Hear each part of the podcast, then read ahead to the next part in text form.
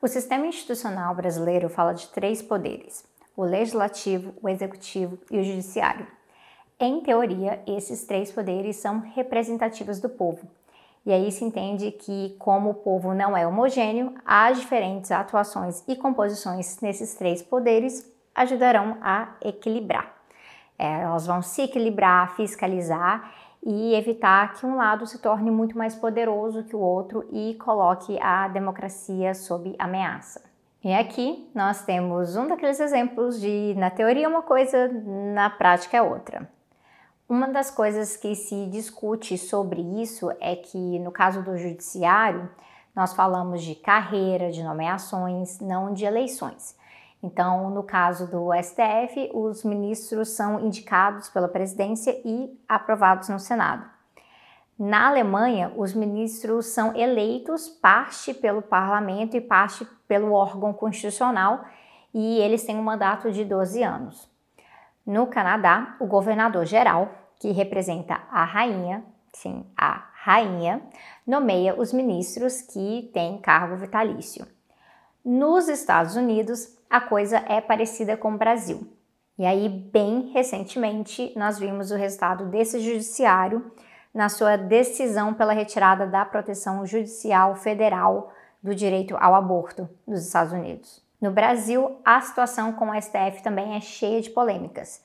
Nós temos tanto a fase com o Supremo com tudo, que nos remete ao golpe parlamentar via processo de impeachment, que retirou Dilma Rousseff da presidência, mas também a fase Bolsonaro pede para as Forças Armadas voarem bem baixo, perto do prédio do STF, para explodir as vidraças. E é isso mesmo, isso aconteceu. Para além disso, a estrutura racista e elitista do acesso à educação no Brasil, que ainda é assim, apesar de políticas afirmativas das últimas décadas, essa estrutura ela influencia a composição posterior do judiciário em termos de carreiras, ao ponto que entre 18 mil juízes e juízas, 80% se declararam brancos. É uma pesquisa divulgada em 2018. E apenas cerca de 18% são mulheres. O legislativo, apesar de não ser de carreira, também é bastante desigual e pouco representativo, até porque ele reflete estruturas de poder econômico e estruturas familiares também que influenciam muito como as pessoas votam. E aí pode acabar tornando de carreira, então, 85% dos deputados federais são homens e cerca de 75% brancos. Algumas bancadas são reflexo direto das elites, como a bancada ruralista, que não é composta apenas de agropecuaristas e latifundiários, mas também empresários, advogados e assim por diante, que é algo que está destacado na tese da Mayra Silva Lima, que eu vou deixar nas referências para vocês. Sobre esse peso masculino no legislativo, bom, a gente tem que lembrar que não adianta ser mulher. Tem um vídeo aqui sobre isso para lembrar que representatividade tem que ser concreta, substantiva, não basta ser mulher lá no Congresso e aí votar contra direitos e benefícios para as mulheres. E aí vem o executivo. E o executivo ele está em alta porque o grande chefe do executivo brasileiro, o presidente, ainda é hoje em julho de 2022 Jair Bolsonaro. E só se fala do que está em jogo em outubro de 2022 para ver se sai Bolsonaro e se entra possivelmente Lula. Isso já é complicado porque nos últimos anos, com tanta medida horrorosa do governo Bolsonaro e tem vídeo pra caramba sobre isso aqui no canal. A gente gritava fora Bolsonaro, mas ele se segurou. Bolsonaro tem as suas alianças, tem o seu orçamento secreto, mas também tem a normalização por parte da mídia, da população e sejamos honestos aqui, por parte de um setor da esquerda também. Normalização de que o melhor caminho, o caminho da estabilidade, seria Bolsonaro terminar o seu mandato sendo derrotado nas urnas, como se o povo pudesse esperar. Sem poder esperar, a vida da população piora todos os dias. E mesmo assim, outubro está aí, né? E há quem faça contagem regressiva numa lógica que eu critiquei lá no primeiro vídeo do ano, porque as coisas elas não são tão simples assim. Mas supondo que entra Lula, precisamos fazer de verdade, direito, com cuidado, o debate de como se governa. Então hoje nós vamos mergulhar no mundo da governabilidade, o que ela é dentro da democracia liberal, o que ela não é, mas nos dizem que deve ser para que a gente engula alianças e recuos quando não deveríamos.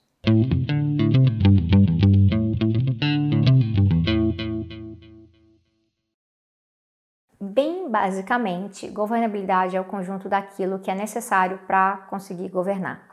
Sem a governabilidade, nós temos uma crise administrativa de falha de implementação do que é planejado ou é prometido, e essa crise pode virar uma crise política. Mas isso aqui é meio ovo e a galinha, porque se há uma crise política já estabelecida no país, dificilmente se garante governabilidade pode levar a uma crise administrativa junto. Então, isso explica alguns dos desafios que a Dilma enfrentou logo no começo do segundo mandato dela, porque já havia golpismo logo de cara, né? Quem se lembra do Aécio, e isso impactou as condições de entrada no governo. Então, partindo dessa visão ampla de governabilidade, a gente precisa entender que cada campo político vai compreender as condições que garantem a governabilidade de um jeito. Então vamos pensando aqui em questões que impactam a habilidade de governar.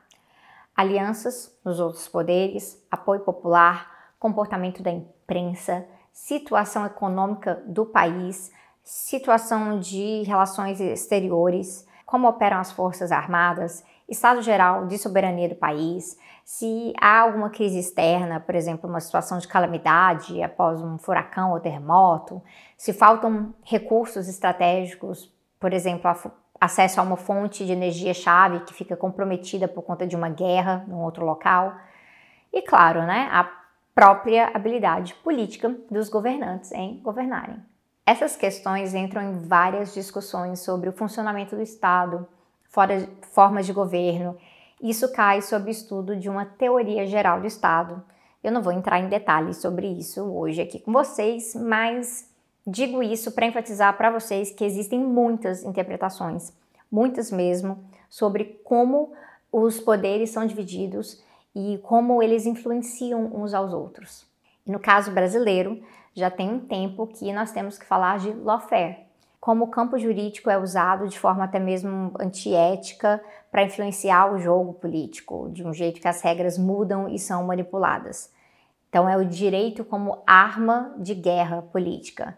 E tem um vídeo muito didático do Igor Leone no Jornal Antijurídico sobre isso, usando o caso do Lula e do Moro para explicar lawfare. E aliás, o canal do Igor é muito bom, vocês deveriam se inscrever lá e não se esqueçam de engajar aqui também, tá, gente? Mas para além do lawfare, também se fala de um ativismo jurídico.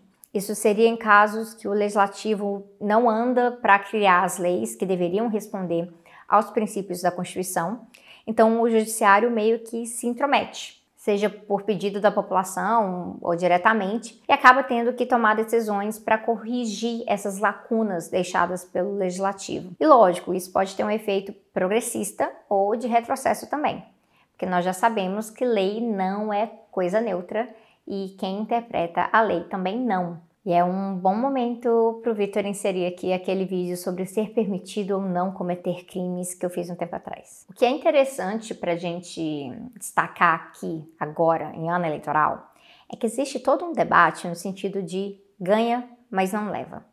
Aquela ideia de que estamos sob uma hegemonia de direita, então uma chapa mais à esquerda, talvez, talvez, ela pode até ganhar, mas governar, isso são outros 500 governar realmente é outro jogo completamente, não, custa reconhecer isso. Apoio eleitoral, ele não necessariamente significa apoio para governar.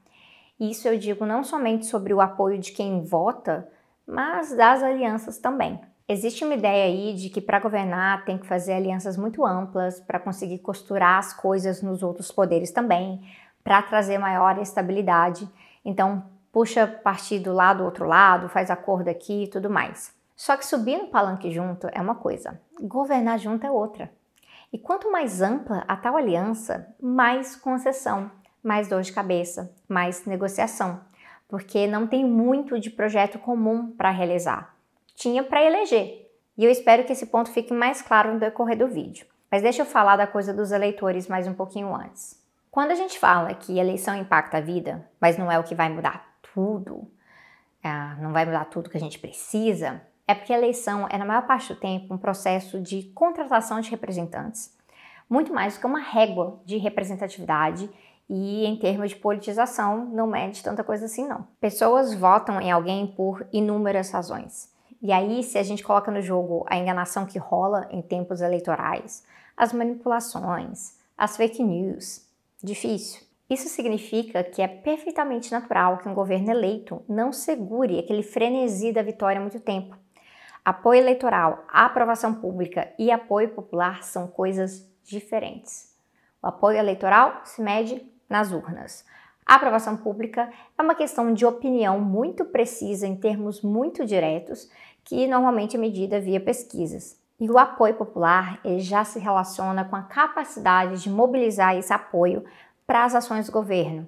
Então, apoio popular é o mais difícil, porque ele passa por laços de confiança, ele passa pelo nível de organização política na sociedade e também por muita habilidade para explicar as contradições que existem em ser um governo de esquerda dentro de um sistema que seria de uma democracia liberal com instituições capitalistas. No fim das contas, a governabilidade ela vai pedir um certo nível de aprovação, mas pode ser que não faça tanta diferença.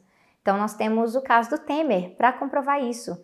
O Temer poderia ter chegado a 0% de aprovação e mesmo assim ele estava muito bem posicionado para governar ali com os retrocessos propostos. Isso porque no caso dele, a oposição não conseguiu levantar apoio popular suficiente para mobilizar um fora Temer efetivo que fosse fora Temer e as políticas implementadas pelo governo Temer. E aí, claro, Temer tinha o Congresso a seu favor.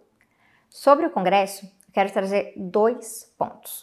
O primeiro é que sim, faz muita diferença. No Brasil se fala muito das alianças partidárias que são feitas porque o partido que tem a presidência não tem maioria no parlamento.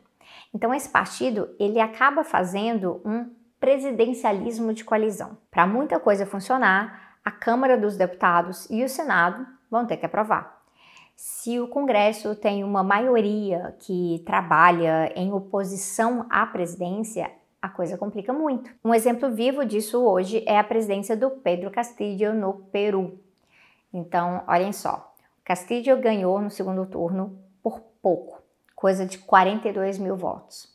Logo depois, a oposição de extrema-direita já começou a falar que era fraude, quase que vira um, um caso de ganhou mas não levou. Mas por golpismo, eles queriam repetir o que fizeram no golpe na Bolívia quando Morales foi candidato, mas mesmo levando, Castillo levou pouco.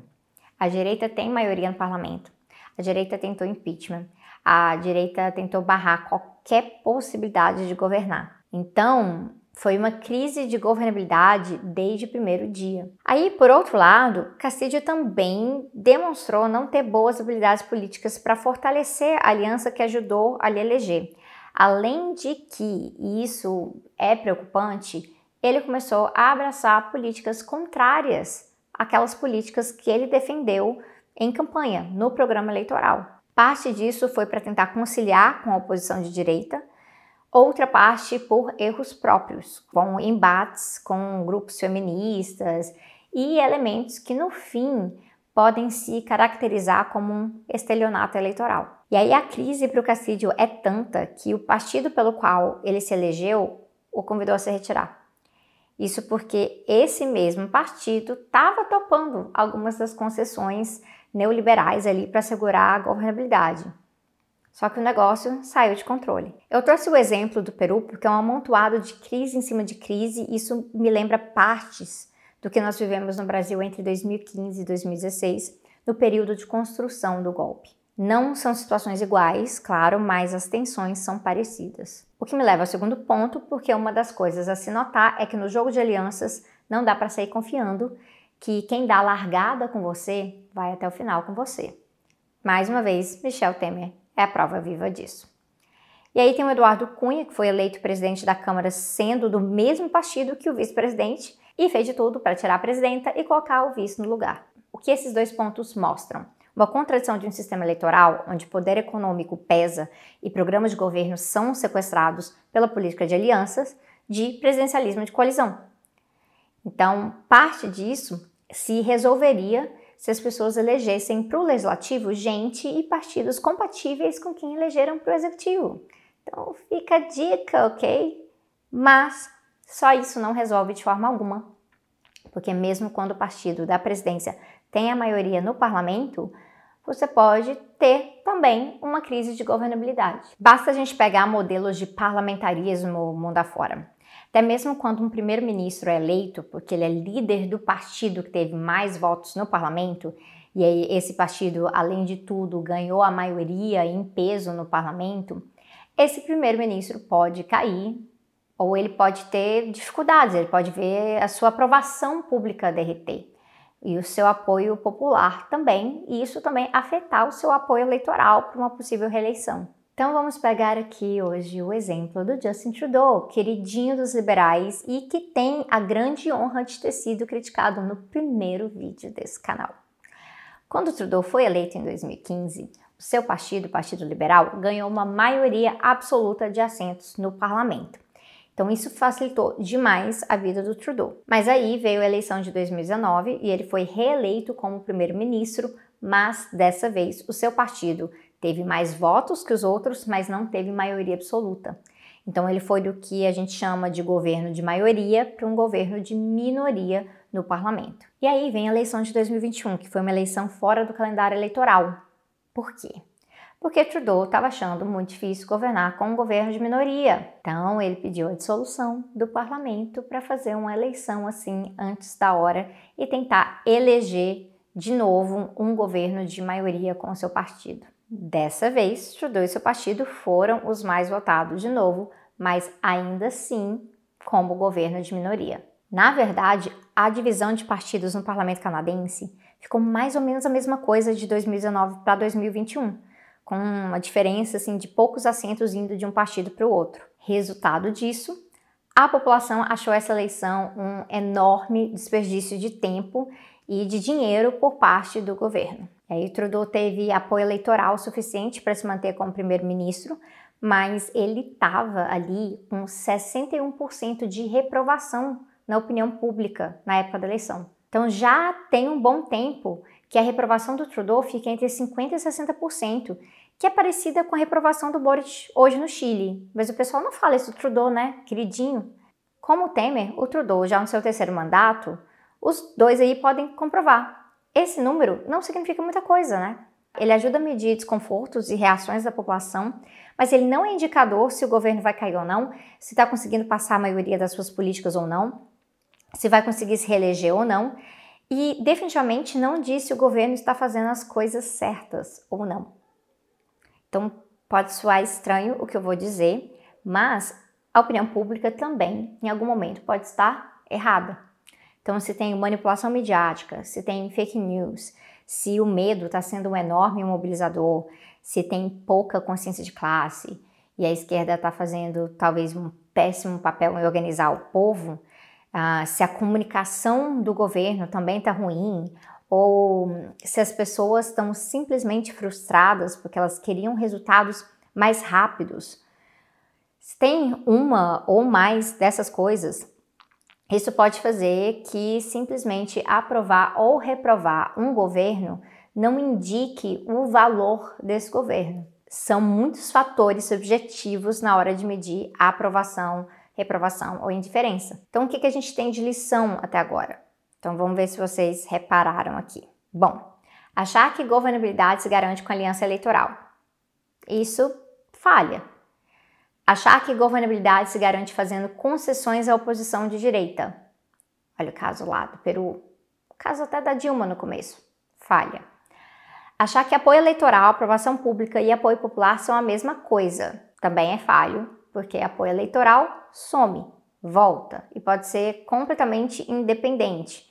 A aprovação pública depende de vários pontos subjetivos, como eu já mencionei e às vezes ajuda e às vezes não faz a menor diferença. E o apoio popular, que é o que realmente nos interessa, não se constrói da noite para o dia e ainda precisa ser politizado. Afinal, fascismo pode ter apoio popular também, e isso não faz o fascismo coisa boa. O grande desafio da governabilidade é governar porque se tem, acima de outras coisas, apoio popular, politizado, organizado de qualidade. Um governo pode se sustentar de outras formas também. Pode ser porque tem apoio militar. A tentativa de golpe contra o Chávez, lá em 2022, só foi derrotada pela combinação entre apoio militar e apoio popular.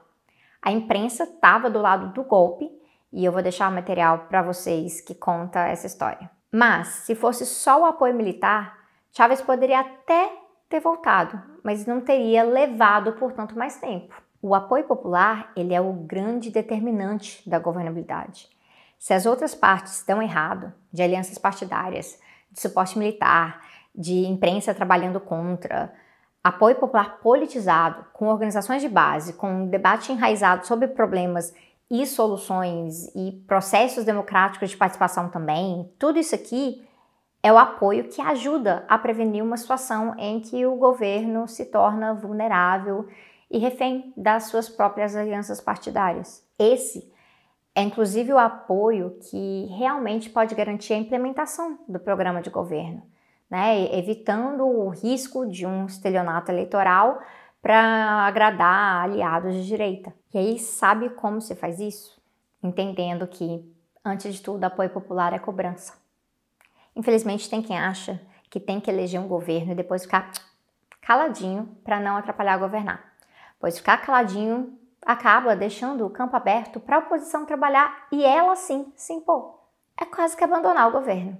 Apoio popular é cobrança, é imposição, é fazer valer o princípio de que lideranças políticas devem mandar obedecendo. Tem uma entrevista da Dilma ao Breno Altman em que ela fala do reconhecimento de que para governar tem que seguir mobilizando e que partido não pode se converter em governo. Tem que manter ali né, o seu caráter como partido, a sua autonomia como organizador de massas. E essa é uma discussão que tem que ser muito amplificada desde já. Não existe isso de esperar para ver se elege um governo mais à esquerda e depois a gente vê como que a gente se comporta. Pelo contrário, a gente pauta um programa hoje, já tendo que saber como que a gente vai garantir esse programa lá na frente. Isso não faz nenhum sentido. É com cobrança, é indo para a rua se necessário para mostrar que aquela pauta tem apoio popular, apesar do Congresso, apesar do Judiciário, apesar da imprensa, apesar das Forças Armadas. Isso significa que governabilidade não é construída de cima para baixo, nem depois de eleito. Governabilidade, aos moldes da esquerda, precisa ser atravessada por uma visão de poder para os de baixo de participação, de organização e auto-organização e precisa enfatizar que um sistema de três poderes na democracia liberal ele é um sistema limitado. É preciso um quarto poder que tensione e coloque demais à prova. A mídia hegemônica é vista como quarto poder de facto na nossa sociedade pela influência que ela tem.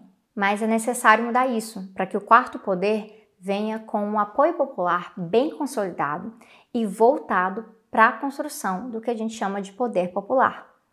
O quarto poder como expressão direta do nosso grito de poder para o povo e o poder do povo vai fazer o um mundo novo.